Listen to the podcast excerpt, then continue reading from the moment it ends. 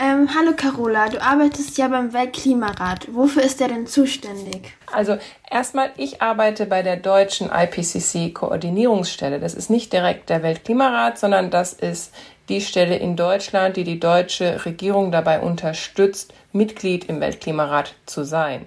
Der Weltklimarat, das ist im Prinzip ein Verein von fast allen Ländern aus der Welt, den man gegründet hat von vor über 30 Jahren als man gemerkt hat, dass sich mit dem Klima was verändert. Die Mitgliedsländer, die bitten dann immer Fachleute regelmäßig einfach den Wissensstand zusammenzutragen, was man denn im Moment aus der Forschung so alles über den Klimawandel weiß.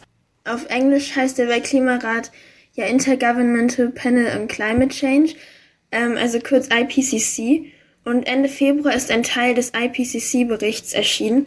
Was ist es denn genau für ein Bericht? Genau, das war der zweite Band vom aktuellen Sachstandsbericht. Also wie gesagt, so alle sechs bis sieben Jahre stellt der IPCC einen neuen Sachstandsbericht zusammen.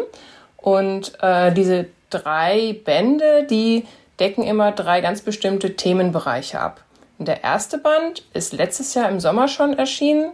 Da ging es darum, was sich denn auf der Erde überhaupt wegen, wegen des Klimawandels so verändert wie viel wärmer wird's, was ist mit Meeresspiegelanstieg und so weiter.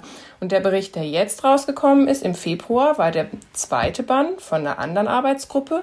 Und da ging es um die Folgen des Klimawandels. Was bedeutet der Klimawandel, diese Temperaturänderungen, dieser Meeresspiegelanstieg und so weiter für uns Menschen, aber auch für Ökosysteme, Tiere, Pflanzen und so weiter. So ein Bericht ist ganz schön lang. Das sind meistens mehrere tausend Seiten. Wer arbeitet denn am IPCC-Bericht alles mit? Genau, ich habe ja vorhin schon erklärt, dass Mitglied im IPCC eigentlich die Länder sind. Und an den Berichten schreiben tun aber dann die Fachleute aus der Forschung, aus der Wissenschaft oder auch aus anderen Bereichen des Lebens, die sich einfach zu den Themen gut auskennen. Insgesamt sind jetzt zum Beispiel an den drei Bänden, die jetzt gerade erschienen sind, über 740 Autorinnen und Autoren daran beteiligt gewesen. Aus Deutschland waren jetzt bei allen drei Berichten insgesamt über 30 Leute beteiligt. Je nachdem, um welchen Bericht es jetzt geht, waren da Klimamodellierer dabei oder eine Finanzexpertin war dabei. Einfach immer die Leute, die sich zu dem bestimmten Gebiet am besten auskennen. Ähm, und wir haben ja gerade schon gesagt, dass ein Teil des Berichts dieses Jahr schon erschienen ist. Was steht denn da genau drin? Eine der wichtigsten Aussagen war darin eigentlich, dass man immer darauf achten muss, wie alles mit allem zusammenhängt. Das klingt jetzt vielleicht so ein bisschen, ja klar, das weiß ich doch, aber es ist gar nicht so klar, dass man nicht immer nur auf den Klimawandel ganz eng gucken muss, sondern zum Beispiel auch Ökosysteme mit im Blick haben soll und wie sich das gegenseitig beeinflusst.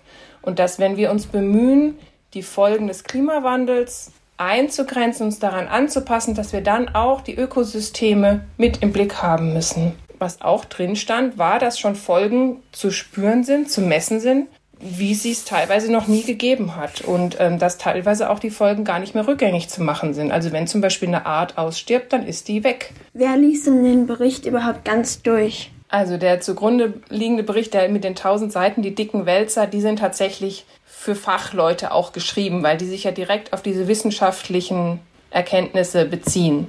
Selbst die Zusammenfassung für die politische Entscheidungsfindung, diese 40 Seiten Zusammenfassung, liest sich nicht jeder Politiker oder jede Politikerin durch, sondern das sind dann so die, die Berater von den obersten Politikern und Politikerinnen. Die würden das dann lesen. Und das ist ja eigentlich auch, das sind ja auch die Leute, die es lesen müssen.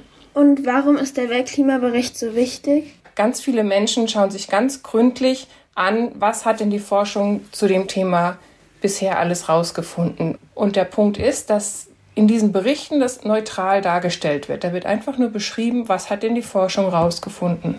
Und so können sich dann die Politiker diesen Bericht nehmen und dann auf dieser Basis entscheiden, was sie jetzt weiter äh, tun wollen. Und was können wir jetzt noch machen, um den Klimawandel zu stoppen? Ganz wichtig sind einfach die erneuerbaren Energien, dass man aufhört, fossile Brennstoffe zu verbrennen. Also fossile Brennstoffe sind Erdöl, Gas, Kohle.